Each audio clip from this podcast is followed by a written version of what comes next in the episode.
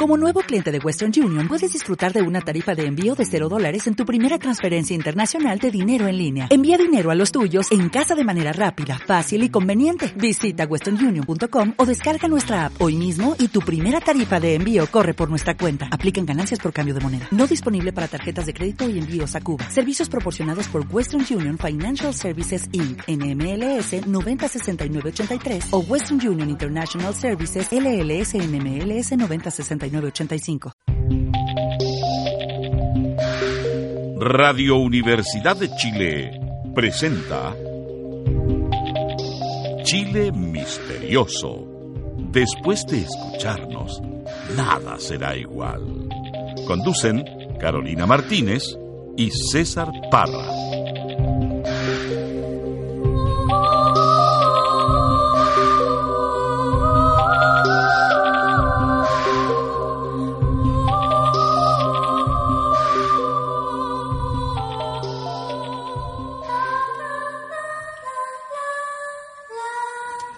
Hola amigos, bienvenidos a otro capítulo de Chile Misterioso, ocho viernes por las ondas de Radio Universidad de Chile. Hoy vamos con un tema y una invitación realmente excepcional, porque si existe un lugar repleto de misterios, misticismo y historias ancestrales, obviamente que es Isla de Pascua.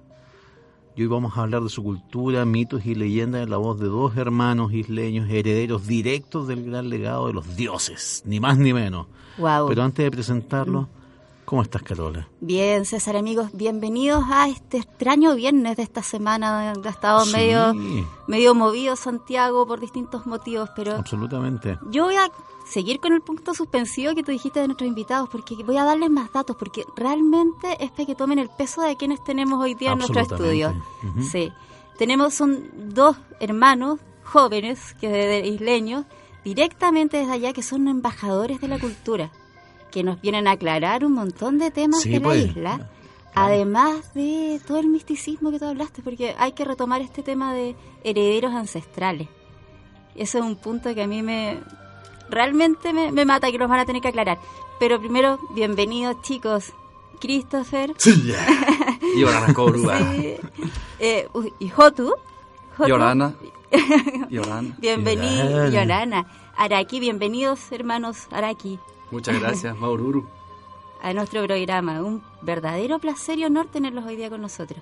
Bueno, y hacer una aclaración importante. Bueno, Christopher es Rey Tapati 2017, ¿así? Rey Tapati.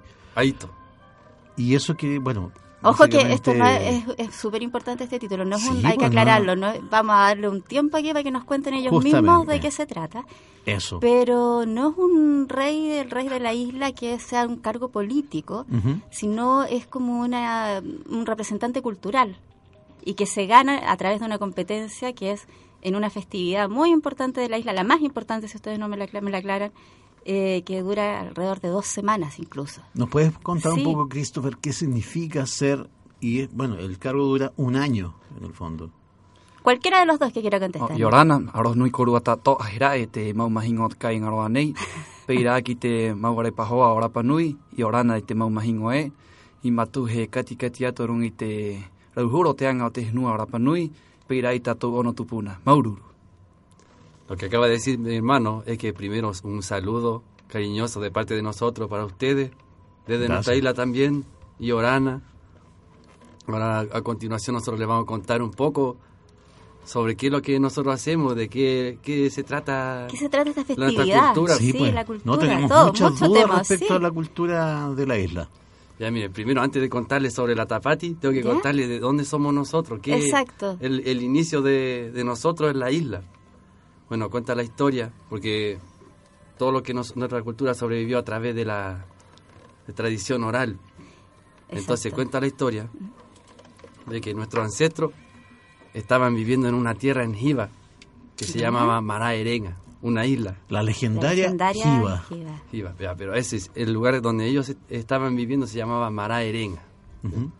en ese lugar estaba haciendo, esa tierra se estaba por hundir como que está cataclismo. Estamos hablando de los inicios, inicios de los tiempos. Sí, ¿de qué año eso? ¿De qué estamos hablando de tiempos inmemoriales en el fondo?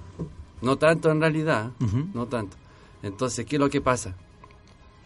eh, el sabio del rey Jaumaca, el sabio se llamaba Jaumaca, el rey Hotumatua. Su sabio tuvo un sueño, un viaje astral. Entonces él viajó, vio el mundo, pam, y encontró la isla en el medio del Océano Pacífico. Entonces... Espérate, ¿me está diciendo que Hotumatua tiene un sueño premonitorio? No, no, Hotumatua no.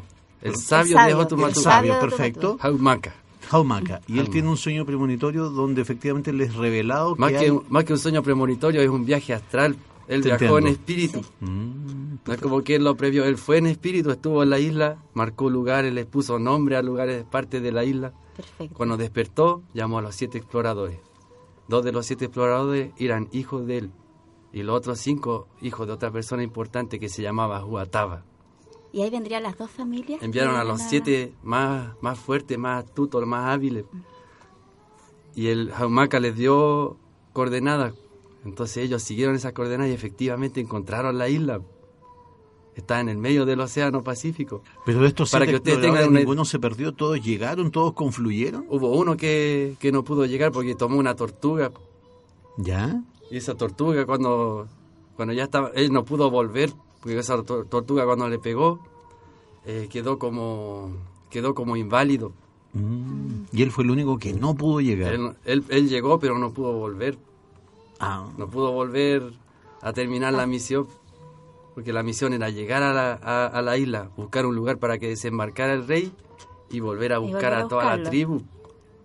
Ah, ya. Ya, perfecto, te entiendo, perfectamente. O sea, esto era un viaje para comprobar que efectivamente, o ni siquiera comprobar, porque iban con la fe absoluta de lo que el sabio había dicho era verdad. Iban a ir a reconocer coordenadas. Y esto era para preparar el terreno para después para el viaje de Otomatúa. Y la encontraron y, todo. ¿Y cuando lo encuentran, qué sucede? ¿Y qué? Ya, ellos vuelven a la isla obviamente un detalle importante, pero después me voy a acordar. Dale nomás. Ellos, ellos vuelven, a, vuelven a buscar a su gente para que ustedes tengan una idea de la distancia. Nosotros estamos a casi 4.000 kilómetros de, de, Chile. cualquier lugar poblado. De Chile. Pero estamos un poco más de 4.000 kilómetros de donde ellos vinieron. Estamos un poco más lejos en relación al continente de este continente y, y la isla. Se hizo una embarcación de miles de personas. Fue, yo diría que fue una de las embarcaciones más grandes y de más larga distancia que se hizo. Era una, era una gran tribu. No, y eso también es interesante. ¿De qué material estaba hecho esta, esta gran embarcación? ¿Madera, etcétera? ¿De qué estaba hecho? ¿Se sabe eso? Sí, sí, se sabe. Estaba hecho de madera. Eran como, como los patines de, para esquiar. Así más o menos, como para que tengan una idea. No tal cual, pero eran así más o menos las partes de abajo de, la canoa, igual que en Moana, pero una cosa más grande. A ver, pero antes de que sigamos eso, eh, Otuiti, te quería hacer una pregunta. Dale. ¿Cuál es como, resúmenos brevemente, cómo conciben el universo desde Isla de Pascua? ¿Qué función cumple la luna? ¿Qué función cumple el sol? ¿Qué función cumplen los elementos, el mar, etcétera, la isla en sí? ¿Cómo podríamos definir, si me pudieras explicar el origen del mundo desde el punto de vista de, de, los isleños. nuestra cosmovisión antigua, antes de la colonización, de la evangelización, de todo este proceso, claro. nosotros teníamos, un, igual que la religión de hoy, un Dios creador. Nuestro Dios creador se llamaba Maki Maki. Maki Maki fue el Dios que creó la isla, el Dios que creó al humano, el Dios que creó todo. Entonces, nosotros, este el, el Dios que se honraba en la isla, el Dios principal, el único Dios que nosotros teníamos era Maki Maki. Nosotros allá antiguamente había una relación súper estrecha con la naturaleza, los elementos, los vientos, las mareas, las corrientes, porque así podían navegar grandes distancias. Se guiaban por las estrellas, por el movimiento de la luna, del sol, eran astrólogos expertos. Si no, ¿cómo habrían encontrado la isla? Tenían un calendario también, o sea, tenían un reloj que lo dentro de la isla. Claro, había un eh, calendario solar. Un calendario solar. Que fue sacado y destruido para construir la pista. Sí. No sé, hay un montón de cosas que se han escondido, mm. pero el tema principal es que nosotros estamos súper conectados con la naturaleza. Pero por eso te digo, ¿cuál habría sido el, origen del mundo? De, con Make con el, el origen del mundo, Make creó el mundo, creó a los seres vivos y nos creó a nosotros los humanos. Perfecto. Esa es la visión antigua de la Panui. Bueno, no es tan diferente a la que Dios creó. Bueno, nosotros era Make no conocíamos ni cristianos ni nada en ese tiempo, mm. pero ya sabíamos esto. Y dentro de los planes de Makemake estaba todo esto que nos estaba contando entonces Christopher. En el fondo, esto tenía que suceder, este viaje tenía que ser en algún momento. Mira, llegando, llegando a este punto, eh, está lo que Makemake le dio al hombre, que es el mana. El mana, el poder espiritual, interno, no sé cómo. Es un poder sobrenatural que logró que nosotros pudiéramos construir los Moai, que pudiéramos trasladar los Moai por toda la isla. Fue hecho con mana, no fue hecho por extraterrestres. Eso vamos a llegar a un punto de desmentirlo. Aprovechemos de, ¿sabéis qué? Eso me parece muy bueno lo que dijiste, porque a mí me carga esa visión racista que se tiene de decir, por ejemplo, los mismos egipcios, no, ¿cómo van a ser los egipcios los que construyeron las pirámides y eran apenas unos negros en África? ¿Cómo los pascuenses van a haber levantado yo los moai? Esa es una visión tan racista. Se le olvida que también, a, pesar, aparte de que estamos en una época más avanzada, también existía y siempre ha existido y siempre van a nacer gente que, es genial, las cuerdas gente que, es genio, obvio. Entonces ingenian formas para lograr cosas, pero ¿qué querían lograr en este sentido la cultura antigua? Ellos estaban en el estudio del espíritu. Exacto. Entonces, ¿por qué? Porque estamos conectados a la naturaleza. Si Jaumaca tuvo ese sueño y parte desde el inicio de la historia, ya es algo máximo, ya es algo espiritual. Y, este volviendo, Sí, dale, es que quiero volver un poquito atrás como para irnos un, poco más con orden. Estábamos hablando de este Dios creador, Make Make. ¿Es el único Dios o tienen otros dioses a, los cuales veneran? Se hace referencia de repente a los que eran dioses del mar, donde está Asociados con la naturaleza. Sí, pero el, principal, el más grande, el único Dios es Make Make. Pero mencionaste un Dios del mar recién. ¿Cómo se llama? Claro que ahí hay una historia. Ya, ese es el Dios Tangaroa. Cuento corto. Habían dos hermanos que, bueno, dentro de la Polinesia y dentro de nuestra cultura siempre nació gente con, aparte de ser excepcional mentalmente, también con dones, porque el hijo de ese que se desarrolló mental y física y espiritualmente sale más fuerte que él y así sucesivamente si sigue la línea sin romper. Entonces, ¿qué pasa cuando nace una persona que ya es, desciende y hereda todo esto? Entonces tiene poder. Tiene todo ese poder de heredado de los ancestros. Sí, ya, que vamos, vamos, a llegar a ese punto. Sí, sí. Ya, y. Ya, volvamos volviendo a la, de volviendo a para que ustedes vuelvan a entender. Em, estos dos hermanos compiten. ¿Quién llega primero a la isla?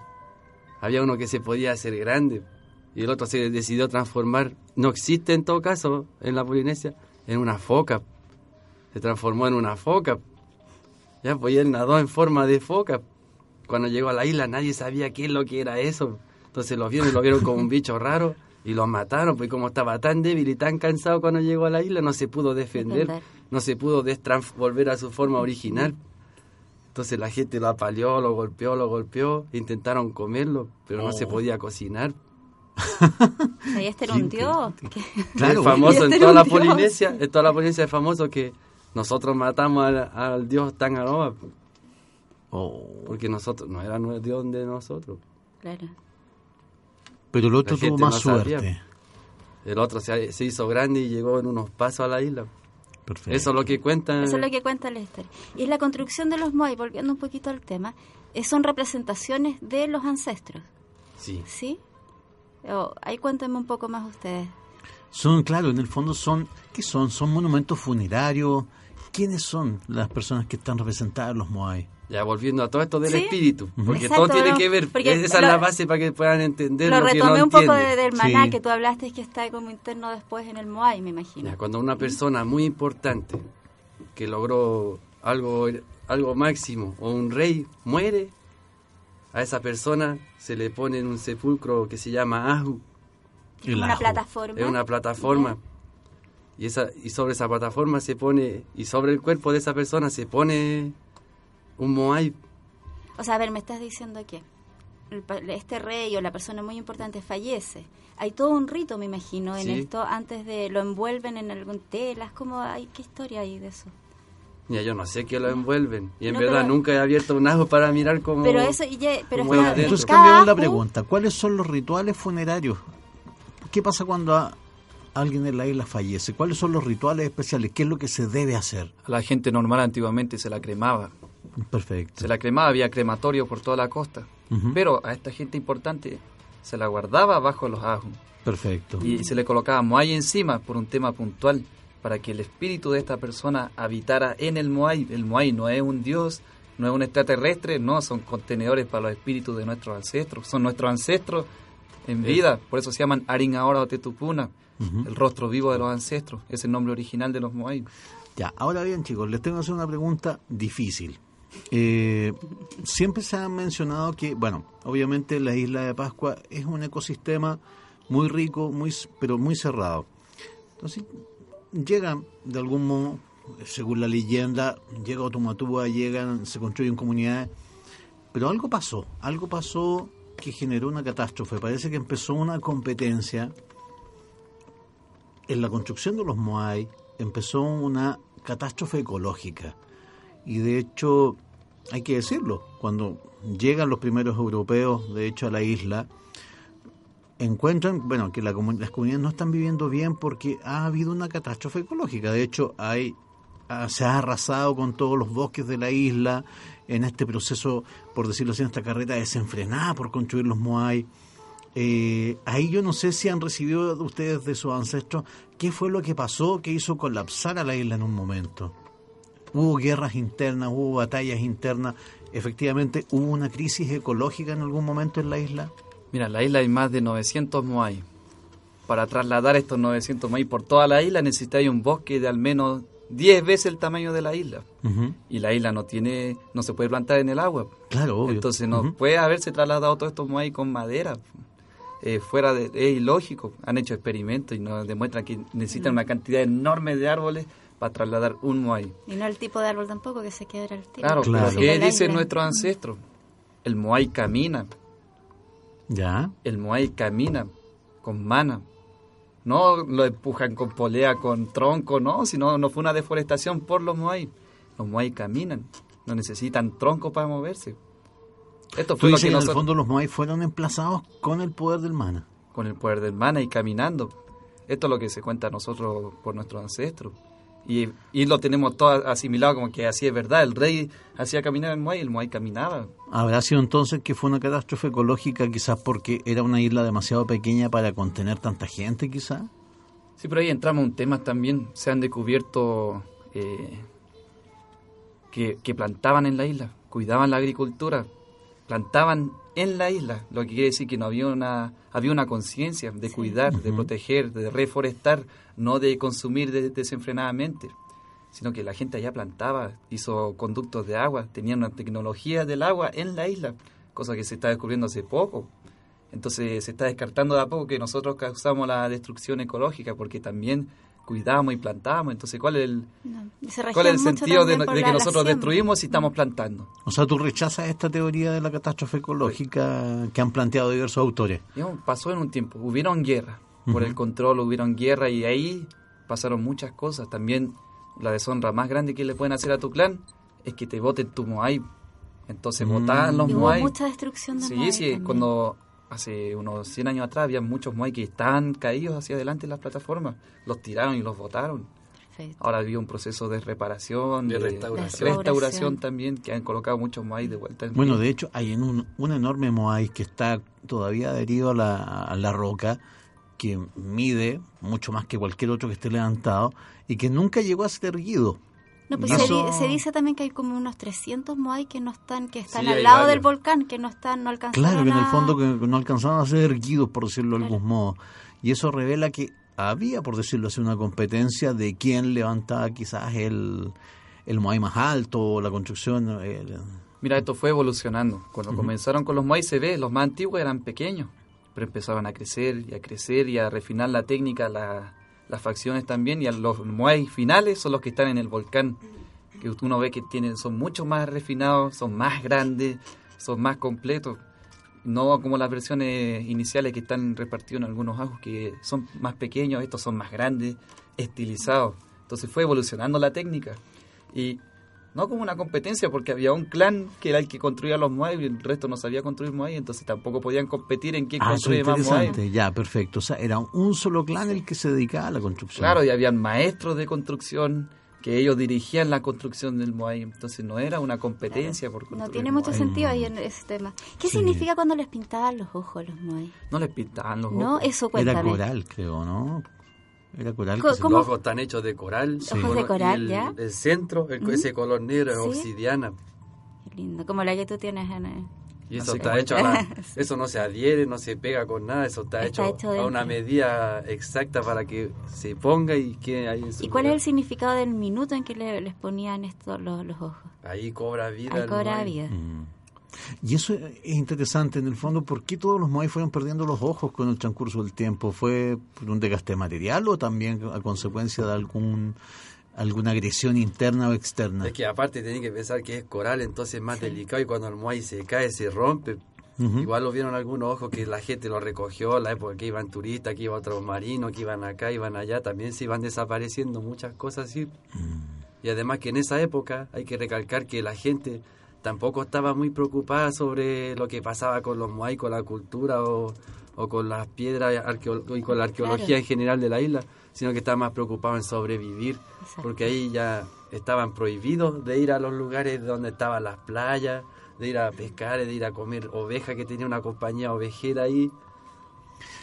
Estaban encerradas la gente. Yo creo que no, nos, saltamos, pero es que sí, sí, sí, porque de hecho nos saltamos, pero quiero que terminemos con el tema del maná. El maná, a ver, expliquémoslo en fácil, sería algo así como la fuerza en el mundo de los Jedi, algo así. Te permitiría efectivamente un poder telequinético, poder mover objetos, poder desplazar objetos. Sería como una fuerza unificadora de la cultura de, la isla. Dentro de las posibilidades y las variedades del mana, sí, está adentro. Está adentro. Puede hacerse. Pero el mana es como el poder espiritual, es como tu, tu ser interno máximo, me imagino, ¿no? Es como tu fuerza espiritual. También, es que todo cabe dentro de esta... El mana es esta energía Dijémoslo como energía. Pero si te dije si es como la fuerza. en de aclararla, sí, Pero no lo estás empujando a ese a propósito, a esta energía, dejémoslo ahí. No, claro, si en el fondo lo entiendo así, es como una energía que en el fondo todos los isleños poseen, es una fuerza unificadora también a la vez, y que tiene esa capacidad, tú me dices, incluso de poder levantar Moai. Mm. No hay otra posibilidad. Tú dices, los Moai caminaron gracias al mana. Al mana, claro, y también de repente el mana es descrito por algunas personas como el trabajo y la visión de muchos por un objetivo en común. Ahí se concentra el mana de todo en algo específico. La sinergia. Este poder.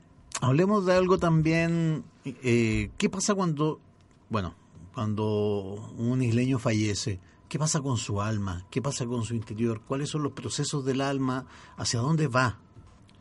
Mira, esto antiguamente tenía otro significado. Ahora por lo que tú nos dices ahora mismo. Uno fallece, se hace velorio, se le reza todos los días y después se lleva a la iglesia y se va a enterrar en el cementerio. Como que más, más cristianizado. Más cristianizado. Más cristianizado, pero con una diferencia. Nosotros cuando muere un ser querido, se muere mi hermano en este caso, viene mucha gente de mi familia, gente que me quiere, que me conoce, viene a mi casa, nosotros celebramos un mes completo. Ellos me acompañan en el luto, celebrando, comiendo, pasándolo bien. ¿Para qué? Para que uno sea más llevadero para la familia y segundo para que la, el espíritu de esa persona que falleció eh, se vaya tranquilo. Eso te hace, la celebración es mm. para despedirlo. Claro, pero hay otra cosa súper puntual cuando hablaste de los espíritus. Eso, en, tiempos inmemoriales. En tiempos inmemoriales. Aún hoy día existen espíritus en la isla de esos tiempos. Lo puede pregúntele a turistas, que hay mucha gente que ha tenido experiencias locas fuera de lo común. no estoy diciendo que creemos en algo que no existe, es tangible como allá en la isla, súper fuerte. Pero por eso te digo, a ver, si quitáramos, ahí, si quitáramos toda la cultura cristiana, ¿qué pasaba cuando un isleño fallecía? ¿Dónde iba? ¿Era según un sistema de mérito? Depende de la forma una especie De, claro, eso Depende de la forma, cuéntanos. Ya, cuando una persona muere mal o con violencia, en la isla tuvo un periodo que fue así, entonces esos espíritus no se fueron, se quedan ahí y cuando uno va pasando por un terreno, uno siente que no tiene que estar ahí, siente esa mirada. ¿En serio? porque ahí está. Oh. No hay un tema que habían diferentes clanes. Por ejemplo, si mi clan mató a tu ancestro, tu ancestro está ahí. Y si un descendiente de mi clan va, no es recibido en ese territorio. Exacto. Y le pasan cosas, se enferma, se cae, accidente. No sé, hay cualquier experiencia, hay gente que ha contado eso en la isla y saben que no pueden ir a un, a un territorio en específico porque no es querido en ese lugar. Ya, y una, a ver, y aparte de, estas de estas almas que todavía vagan ahí, hay dentro de, lo que de la cultura isleña lo que podríamos denominar como un símil del diablo, una entidad negativa, duendes, etcétera. Mira, no hay algo que se llame diablo en sí, pero están los aku-aku, los tatanes, que son espíritus malignos, malignos, malos. ¿Y de dónde son varios. Hay gente que nace mala. ¿Para qué hay que decir las cosas? Hay gente que cuando nace en su ADN ya es malo. Entonces cuando va creciendo y va haciendo maldad, va haciendo maldad, se va volviendo más fuerte también, porque el mal es una energía fuerte. ¿Y este mal es heredado? También. También. O sea, puede ser heredado de los ancestros, así como heredan todas las cosas positivas y todo este poder, también heredan el mal. Y vuelven efectivamente de la muerte también como espíritus malos, entonces. Es que no es que vuelven de la muerte. Se quedan. Está ahí tu espíritu. Suspendido. En, ese estado, en o sea, después de la muerte, quedan ahí en la isla. Ya, mira, hay algo con... Es que hay un tema que hay que tocar aquí, estoy dándome cuenta. Ustedes han escuchado del canibalismo, ¿cierto? Sí. ¿Ustedes creen, qué, qué opinan del canibalismo? Que según las culturas, obviamente, en algunas culturas es legítimo. Estamos hablando de, de, culturas antiguas. No puedo jugar una cultura antigua, así que dale nomás. Ya, mira. Estamos hablando delante de personas que nacen excepcionales. hay personas que no nacían excepcionales. Y eso eran envidiosos de las personas que sí.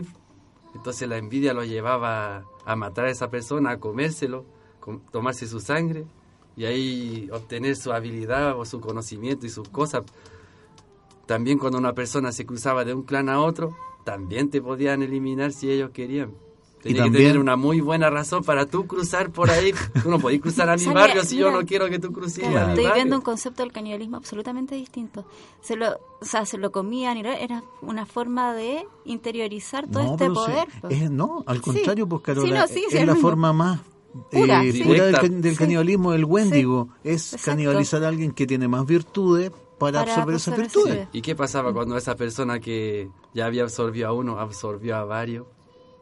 ¿En qué se convierte? ¿En, en algo más poderoso? Y cuando esa persona se muere, ¿qué pasa con su espíritu? Se transforma en un espíritu muy poderoso, entonces cuando uno ve las películas, Pero, que las cosas se mueven... malvado o poderoso bueno? Poderoso negativo estamos hablando. No, estamos hablando de una persona mala. Negativo. Ah, o sea, es como un Wendigo. Ya, perfecto. Un acuacu los tendríamos sí. la isla. Y ahí se transforma en acu, acu. Ya. Los espíritus, ¿por qué siempre molestan cuando uno está durmiendo? Porque es la noche. Porque ya está en una frecuencia muy baja, entonces cuando la energía del sol no está, no hay otra energía que los opaque o que los, los afecte. Cuando nosotros estamos durmiendo, estamos en nuestro mínimo, mínima vibración. Entonces, por eso, ahí puedes interactuar con nosotros. O se puede meter en tu sueño, o tú puedes sentir que te estás ahogando y sentir una vibración súper fuerte en tu cuerpo. Es porque tiene un espíritu que te está absorbiendo. Uy. Y una última pregunta antes de que nos vayamos a los comerciales del primer segmento, chicos. ¿Han escuchado hablar del rapajango, el duende de los, de los pascuenses? Hay una figura que es como muy similar al duende que se conoce en, en, el continente, que le llaman el rapajango. No sé si lo habían escuchado nombrar. Rapajango es, un apellido de una familia allá en la isla. Sí, pero a su vez también es, se dice que en tiempos inmemoriales era una figura como un duende juguetón, un espíritu juguetón. O sea que mira, yo personalmente no te puedo dar fe de eso porque no tengo conocimiento y primera vez que escucho de un duende que se llama Arapajano. Mira, pillamos ahora este plato en otra mentira entonces. ¿Viste? es que igual puede ser porque fuentes. Nosotros, nosotros tampoco sabemos mucho de esa familia porque tampoco es familia directo con nosotros, entonces cada familia también tiene sus cosas que la otra nos que bueno, todos sabemos harta historia, pero hay cosas que ciertas familias se guardan para ellos. Ya chicos, vamos a ir a una pausa. A la vuelta vamos a hablar más sobre el tema del rey, el tema también de la visión que tienen de el proceso de destrucción de la isla por parte de la colonización y en qué está hoy día. Los poderes ancestrales también es un tema muy Sí, los, y también los poderes ancestrales. Vamos y volvemos chicos, seguimos con Chile Misterioso.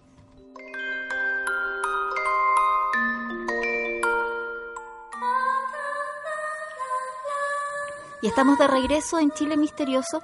Hoy nos trasladamos a Rapa Nui, porque estamos con dos invitados excelentes, jóvenes, que están transmitiéndonos todo lo que ha sido su cultura, que la, teníamos pero absolutamente olvidada y ha estado contrapuesta mucho de lo que creíamos incluso. Así sí, mucho de lo que teníamos, habíamos leído, eh, ya no lo tenemos como tan claro. Tú tenías una pregunta. Sí, hay un periodo, eh, cualquiera de los dos, Christopher o Jotu, eh, hay un periodo en que ya no se construyen más Moai, que ya no, ¿qué, pasa ahí? Ya, en el periodo de los Moai, la isla estaba regida por una única monarquía que dirigía a todos los clanes. Luego llegó un clan y que empezaron una rebelión y que ya no querían construir más Moai, querían tener soberanía, no querían que otro lo mandara y empezó la guerra, empezaron a que, Bueno, como conversábamos antes, era un solo clan el que construía. Entonces claro, entonces ahí comenzó la guerra y la disputa. Y para solucionar este tema se creó el ritual, la competencia del hombre pájaro. ¿Han escuchado del hombre pájaro? Sí, eso, cuéntanos. Ya, no es que un hombre tenga pluma y vuele y como Ícaro, no, no es, otra cosa. Pero nos comentaste también en el intertanto que esto tiene que ver con el último Moai que se construyó. Bueno, hasta ahora, según los datos, el último Moai quien se construyó para darle fin a la época de los Moai y darle inicio al hombre pájaro fue el Moai Hoa Hakananaia, el único Moai de basalto y que tiene inscripciones de hombre pájaro. Esta es una piedra dura y lo tallaron perfecto este Moai ahora se encuentra en el Museo Británico en Londres, Inglaterra, para que pongan Moai Hoa Hakananaia y ahí va a salir. Medio complicado el nombre. Uh mejor Moai en Londres. Moai en Londres. Bueno, entonces este Moai tiene inscripciones de hombre pájaro en su espalda. También tiene inscripciones de herramientas masculina y también Komari, que es fertilidad y femenino. Entonces tiene un Moai ¿Y cómo se, cómo se relaciona con esta e, era del hombre pájaro? Porque este ¿Qué significa también? Este, el, el único Moai que estaba en Orongo, que es la ciudad donde se bajaba y comenzaba la competencia del hombre pájaro, el único Moai que estaba ahí. ¿En qué consistía la competencia hombre pájaro? Esa competencia consistía en que cada rey representante de su clan tenía su propio representante competidor que se preparaba desde Como una especie de olimpiada. Una especie de olimpiada, pero se preparaban desde pequeño. Entonces bajaban, bajaban por un acantilado donde está el volcán. Se baja por ese acantilado, hay que nadar y hay que llevar una balsa para, para subirse a nadar. El acantilado son como 400 metros. Tienen que bajar escalando.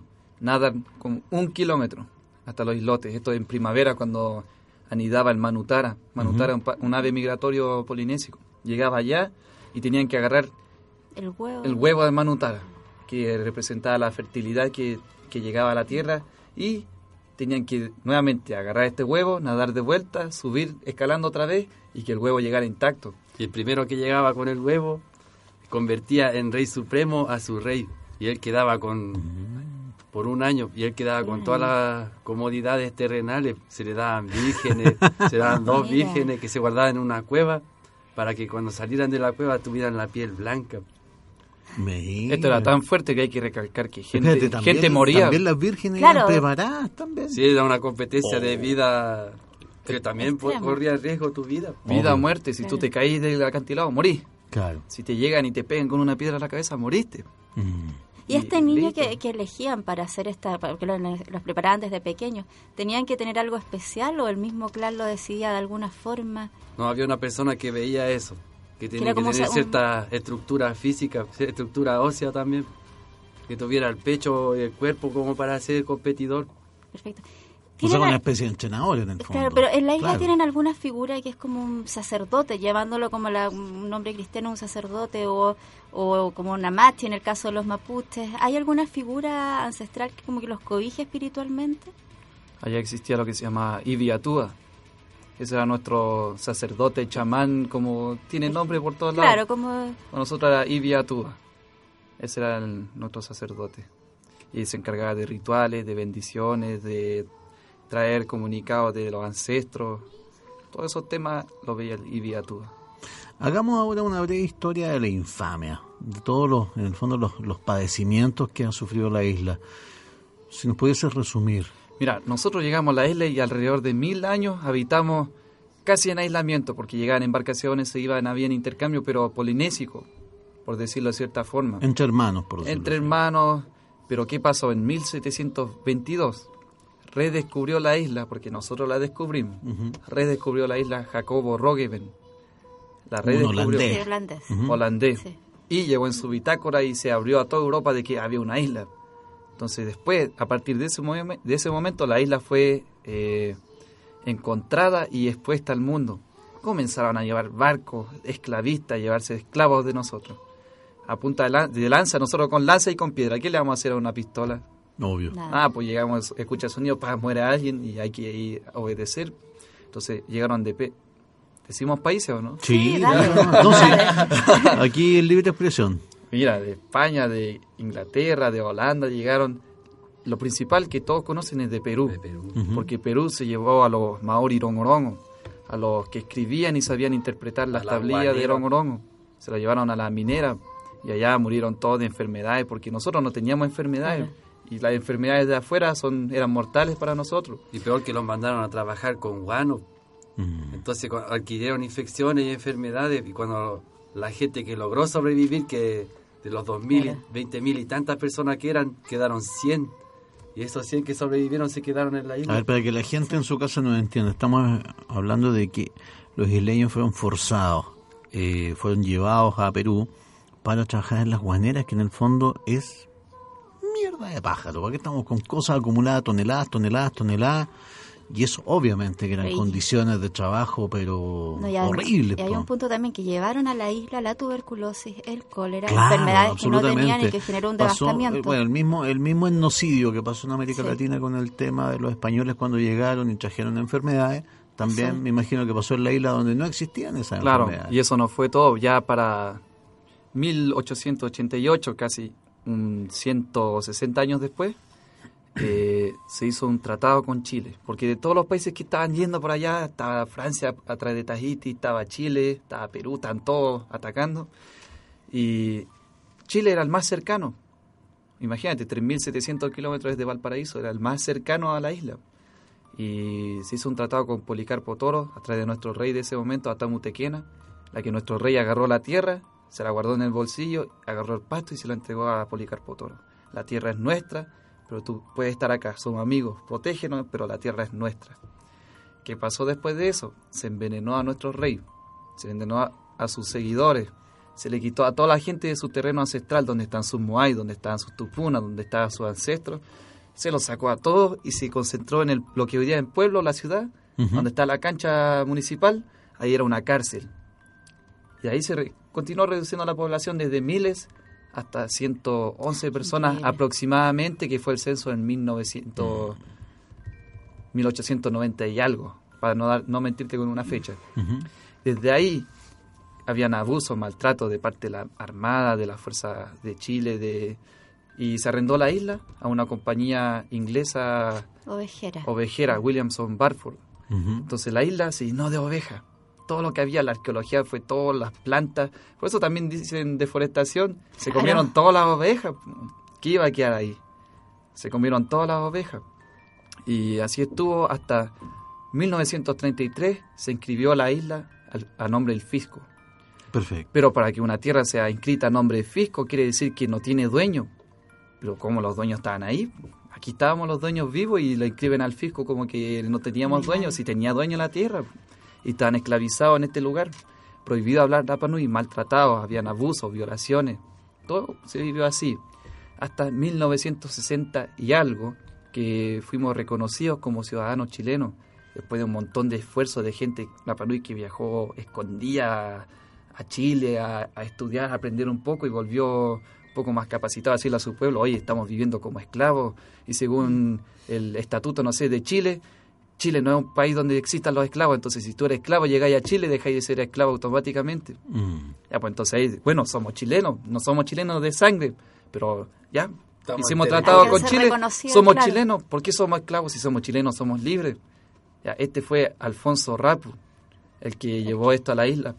Y obviamente mandaron un barco con asesinos del Estado a matarlo, pero cuando lo iban a, a agarrar para matar, las mujeres lo escondieron y salieron todas las mujeres de la isla a protestar.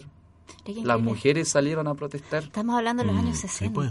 Esto alrededor de los años 60, claro, hace poco. Estamos Hace hablando en, poquísimo. en Hace términos históricos ayer. Ayer, y durante Sí. todo ese periodo estaba prohibido hablar Rapa Nui, porque si tú hablas Rapa Nui posiblemente estáis tramando una revuelta, O sea, en el fondo Claro. el idioma se mantuvo oculto. oculto, Así se las pudo tradiciones, difundir. y apenas por tradición oral y de noche. Imagínate que todas las tablillas que quedaron en la isla, la iglesia las quemó. Porque, ¿Por qué las quemó? Ya se sabe a nivel mundial por qué Claro. las quemaron. Nos quemaron también las nuestras.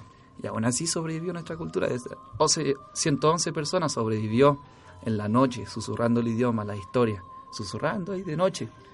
Sobrevivió hasta todo lo que tenemos hoy, es gracias a esas personas que no se rindieron y, siguieron transmitiendo nuestra identidad, que aunque venía gente, nos maltrataban, nos prohibían hablar, nos educaban, nos quemaban, nos traían otra religión, seguía nuestra identidad bien al fondo.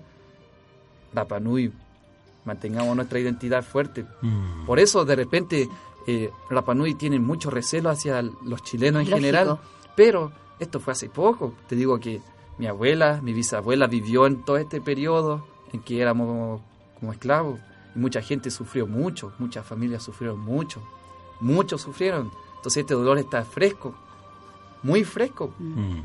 Por eso está esta, este sentimiento de odio, de rechazo de muchos Arapanui hacia Chile, lo cual se entiende, pero no es justificado hacia la población chilena, porque no tiene nada que ver la población con las acciones de, esta gente en particular. De sus ancestros. Claro, no mm. tiene nada que ver.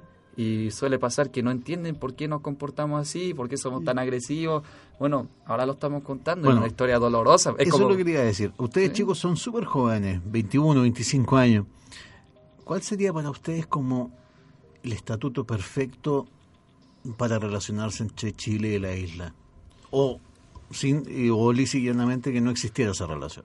No, mira, te voy a explicar algo súper concreto. Ya hay una relación profunda entre Chile y la isla. Hay familia, hay amigos, hay muchos lazos. Y si llegamos y cortamos la relación de Chile y la isla, estamos cortando una parte de nuestra historia y de nuestra misma gente que tiene lazos. ¿Qué va a pasar ahí? Se van a sentir discriminados. Lo que sí, la administración de la isla, las decisiones que se toman en la isla deben ser de la isla. De la isla. Esto se conoce como libre determinación, autonomía. exactamente. Claro, podemos, somos amigos. Pero, yo soy el dueño de mi tierra. Sí, hace poco se creó un estatuto especial para la isla de Pascua. ¿Ha sido efectivo? ¿Ha sido un avance? Mira, eh, hablando concreto del tema del parque, se creó una, una institución, una comunidad indígena Arapanui que se llama Maugenúa. Esto se le está, la presidenta prometió, y está grabado en video, yo lo voy a subir el video a YouTube para que todos lo vean, prometió el traspaso del parque, la administración de CONAF a esta comunidad indígena Arapanui, o sea, a manos del pueblo Arapanui, este septiembre de este año septiembre de este año. Vamos a estar atentos entonces. Sí, vamos, a estar, atentos, a ver qué sucede. Sí, hubo un periodo en que se estaban tomando el parque y no se dejaba pasar gente, estaban todos enojados porque iban de vacaciones y no podían entrar, pero había una razón súper particular. El parque es de los Rapanui.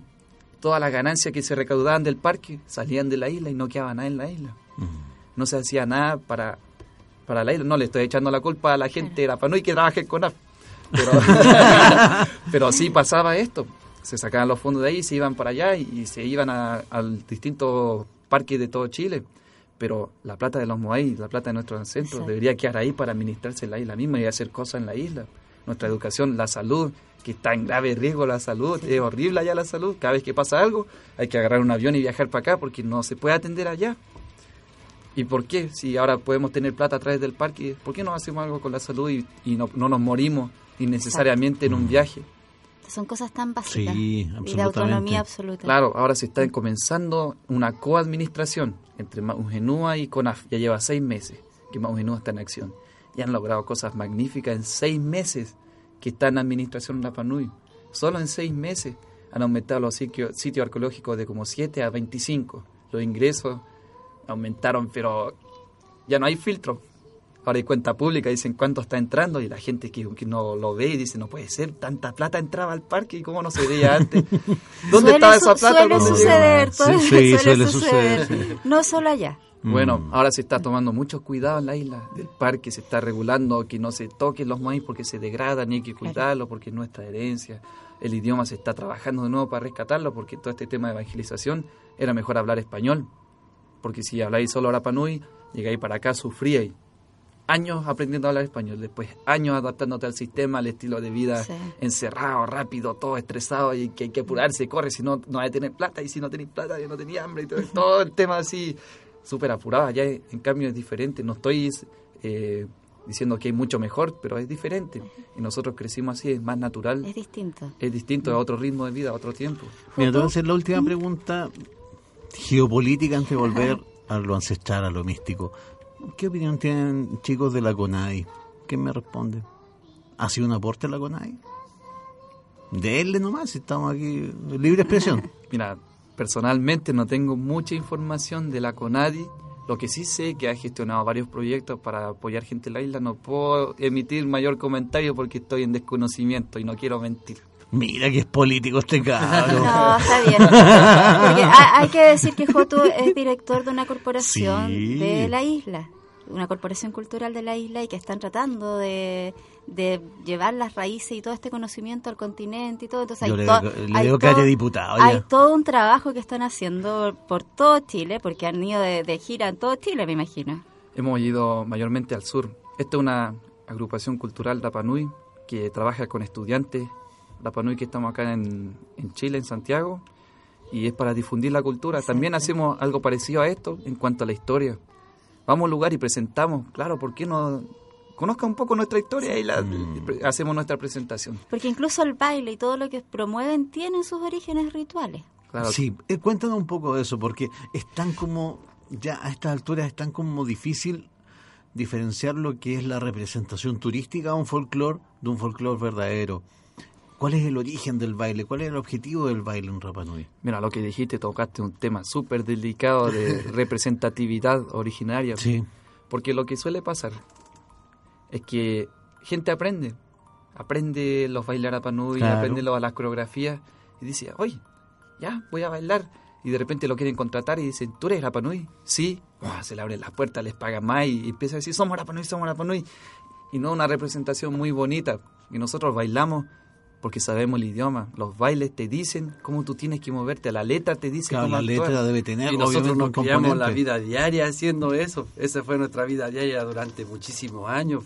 Entonces que llegue una persona que está diciendo que él también lo vivió y yo no lo conozco de mi infancia. O sea, yo no, a nosotros no nos molesta que la gente baile y que aprenda. De hecho, nosotros tenemos muchos amigos que bailan y que saben y todo, pero no que salgan para el exterior diciendo que ellos son Apanui, tienen un nombre Apanui, tienen orígenes y todo lo que ellos hacen es en representación de la isla. O sea, si ellos roban, si ellos hacen algo mal, si ellos no, no mienten cuando enseñan nuestra cultura, están representándonos nosotros y nosotros no sabemos, estamos aquí, y esta es la verdad, el libro verdadero está cerrado. Exacto. Porque no se le ha dado la oportunidad de abrir.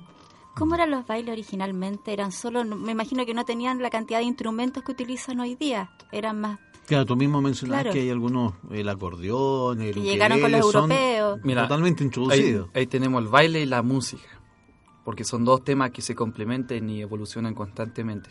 Antiguamente estaba el joco. Joco es como el haka. Todos conocen el haka, ya, pero pronto todos van a conocer el joco también. El joco es de nosotros de Rapa Nui, el baile de guerra. A ver, el joco es lo que se, podríamos decir, es lo que se ha deformado y es la representación turística que vemos en los escenarios, etcétera. Eso, eso es el joco. Como no, mira, más que nada, el joco es una danza de guerra. Entonces esta, gran, esta danza es para intimidar al oponente ante una guerra y si tú te intimidas y tu espíritu de pelea baja, el mío te gana y yo tengo eh, ventaja por sobre ti. Porque te dice bajar la guardia, te quedaste paralizado de la impresión. O sea, como una especie de baile arte marcial, incluso. Es que, lo acaban de decir, que es un baile que no está muy conocido acá. Claro, es, el otro, es el otro el que tiene como mayor, mayor el difusión. De nuestro hermano de Nueva Zelanda, el haka, como a través del rugby, como que se fue a todo el mundo y es súper similar. En nuestro el hoco, el de ellos el haka, pero no. Ahí se ve la similitud de la cultura. Perfecto. ¿Por qué estando tan lejos es tan parecido el nombre y es tan parecido al baile? Hay una raíz en común. Entonces, mira, la música antigua era con piedras, mayaporo se llaman piedras redondas, y hacer sonar esta piedra con percusión, imitando sonido del, del, viento, del mar, y comienza a cantar. Esto era lo antiguo, piedra y voz. Entonces había lo que se llama riu, ute, y se cantaba antiguamente. Cuando empezaron a llegar los navegantes extranjeros, traían instrumentos también. Trajeron el acordeón y empezó el acordeón a ser parte de también la música Rapanui la guitarra, el ukelele, empezó a llegar y se empezó a adaptar al estilo de nosotros. Y ahí surgió lo que es la música moderna, la panui. Y los bailes también fueron avanzando con estos cambios de música. ¿Tú crees que sería hoy posible volver a hacer una grabación eh, de cómo era la música antes de la llegada de todos los instrumentos? Pero sí hay. Hay, todavía se practica. Así como folclore puro de la isla que se pueda grabar un, audio, un disco. Ay, te estoy diciendo, hay grabado, ya está hecho está este estilo antiguo y también está el estilo moderno, el estilo más movido. Y ahí fue evolucionando el movimiento de cadera, y se volvió es como súper sensual, pero era natural. era imitando el, el movimiento de las olas. Mire. Imagínate el sausau, ¿han escuchado el sausau? Claro. Ya, el sausau no es originario de la isla, era de Samoa. De Samoa. El De sausau Samoa. es de Samoa. Cuando llegaron a la isla, nos enseñaron el sausau. Ah, sí. Sausau, ureca, y es un baile de conquista, coqueteo. coqueteo. Se supone que hay en un Qué bote, bueno. porque en un bote van un, un hombre y una mujer. Entonces están bailando el sausau y ahí en el bote es inestable. Entonces genera, genera, genera este movimiento. Y las olas del mar son representadas con, los, con las manos. Con. Por eso ahí comienza el movimiento, ahí comienza el movimiento básico del baile, baile Rapa Nui. Y mientras Bueno, que para la las chicas que lo escuchan Sí. en estos momentos, Otto está realizando una danza aquí. Están todas las chicas locas acá Aquí en el estamos con. Camila Locas ahí mirando. Sí. Sí. Bueno, pero volvamos al inicio de la conversación. ¿Qué significa este reinado entonces? Ya no es el hombre pájaro, ya es Ya. otro tipo de reinado. Hablamos de todo esto que ya Claro. escuchamos. Hubo, llegó un momento en el que la Marina también empezó a hacer este evento de la Tapati, que era para que la gente también participara y tuviera una festividad. Entonces la gente se empezó a juntar y todas las cosas que se habían rescatado de la cultura se organizó de tal forma para que se hicieran competencia, porque nuestra cultura es competitivo desde siempre. Competitivos entre clanes, ahí el, entre el- el nosotros, clan entre hermanos, fuerte. entre primos, entre clanes, entre todo. Somos muy competitivos. ¿Y a qué le atribuyes eso que sea tan competitivo? ¿De sobrevivencia? Yo creo que es de la raza. ¿De la Naturaleza. ¿Naturaleza? Mm. Ya, entonces esta festividad que se hace una vez al año y dura alrededor de dos semanas, ¿en qué consiste? Mira, aquí no hay segundas oportunidades. Anteriormente se hacía solo mujeres. Solo dos, se elegían dos candidatas y ellas se enfrentaban. Toda la isla se partía por la mitad, por afinidad, por, por amistad, por familia, apoyando a sus candidatas en, en diferentes competencias, en natación, en confección de traje, confección de, de tela con O corteza. sea, no solo físico, sino también manual. De- sí, manual de destreza, de habilidad, competición de dibujo, competición de triatlón, que es la más fuerte y más famosa que se hace en el volcán, donde se hacían los Moai. Ahí hay que, primero, hay que partir remando. Uno rema atravesando el volcán. Sale de ahí, agarra una, dos cabezas de plátano, se lo cuelgan en el cuello y hay que dar una vuelta completa con ese. Después tú lo botas Ujú. y tienes que correr y subir un poco más alto de la, de la ladera del volcán y dar media vuelta. Cuando llega a la media vuelta, bajar al agua otra vez, subirse a una, a una balsa de totora y atravesar el volcán nadando. El primero que llega gana el primer lugar. Y así sucesivamente. Esa es una de las competencias. Esa es una de las competencias. Una de las competencias, ¿ya? Y así hay muchísimas Muchísimas. más de- También hay competencias de cuerpos pintados, donde uno se pinta todo su cuerpo y va contando su descendencia y la historia y lo que significa su pintura y lo que quiere expresar a través de ese personaje. Mira. Y toda la lengua ancestral, también competencias de juego de hilo, ¿Cómo el competencias de canto grupal. Es como un juego con las manos, con los hilos. Es que en todo el mundo existe, Sí, como el típico juego que uno jugaba cuando niño, pero ¿qué razón tiene pero eso? la ¿Te diferencia lo que, con el run run? algo No, así? no, no, no, es un juego que... sí, la laca mira me entiende. la diferencia Ah, que ya, juego de Que es hilo. como un tejido con las manos que se va haciendo figuras con los hilos. Sí, Ya. pero la diferencia es que a nuestros ancestros se le ocurrió hacer, hacer figuras para contar historias. Entonces esa es otra forma de... Eso quería llegar. Ese otro método por el cual se preservó parte La de Que cultura. no solo historia las de tablillas. Sí, no solo las tablillas, sino a través de los hilos de... A través de los hilos, toda tradición oral, ese era el fuerte. No es que toda la gente de la isla sabía leer las tablillas, sino que podríamos decir la nobleza o la gente privilegiada, solo ellos podían leer Entonces, las tablillas. el hecho de que seas rey Tapati quiere decir que ganaste Todas. todas estas competencias. Es que no, no quiere decir solo eso, sino que en conjunto con yo y mi familia, y la gente que me apoyó, porque yo no puedo competir en todas las competencias. Claro, obviamente. Compito en muchas, pero hay otras que también necesito el apoyo de la gente, el apoyo de mi familia. Entonces, mi apoyo hacia ellos es ganar yo mi competencia y así ir apoyándose juntos. El tema es que van acumulando puntos. Una Perfecto. competencia te da una cantidad de puntos. Canto, eh, tejer ropa ancestral, hacer accesorios, todo te va sumando puntos. Y al final, pierdas o ganes mucha competencia, el que tiene más puntos gana. Aunque hayáis perdido muchas y ganaste las más importantes, y al final tenés más puntos, ganaste igual. La matemática. La matemática y no Oye, pero. ¿y qué, entretenido. pero ¿y qué significa ser, por un año, tener este reinado? Significa Me imagino que, que virgen ya no. No, no. nosotros ya estamos en otro ámbito cultural ahora. Ya no es el hombre pájaro. Claro. Hay que arriesgar la, la vida para tener una virgen. sí, créeme que en estos tiempos sí. Pero ¿cómo estará?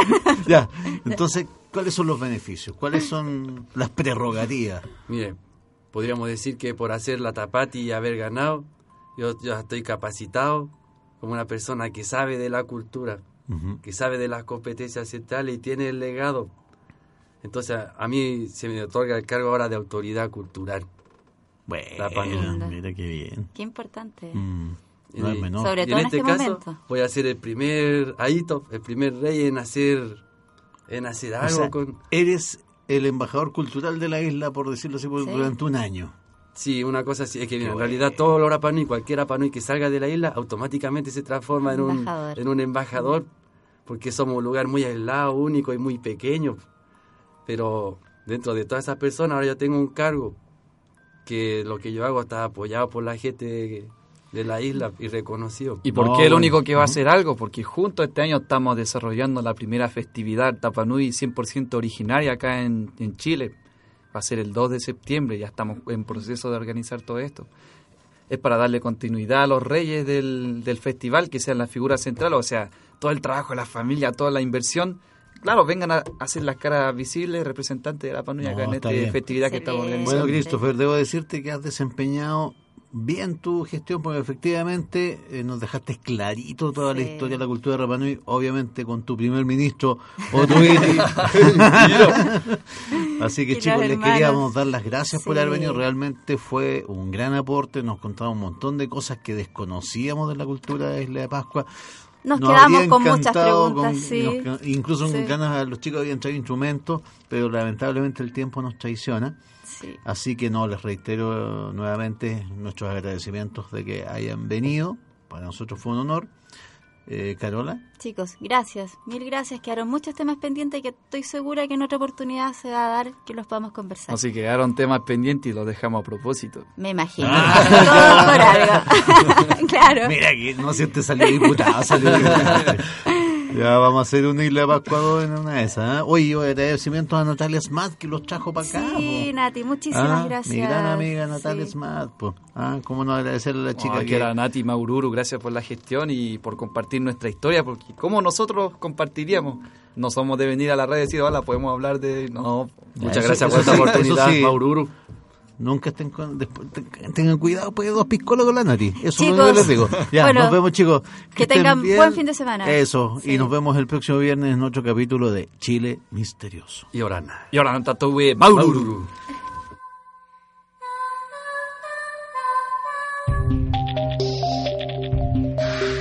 Radio Universidad de Chile presentó Chile Misterioso un programa que intenta cautivar tus sentidos. Estamos seguros que después de escucharnos, nada será igual. Chile Misterioso, todos los viernes a las 23 horas. Puedes volver a escucharnos en diario.uchile.cl.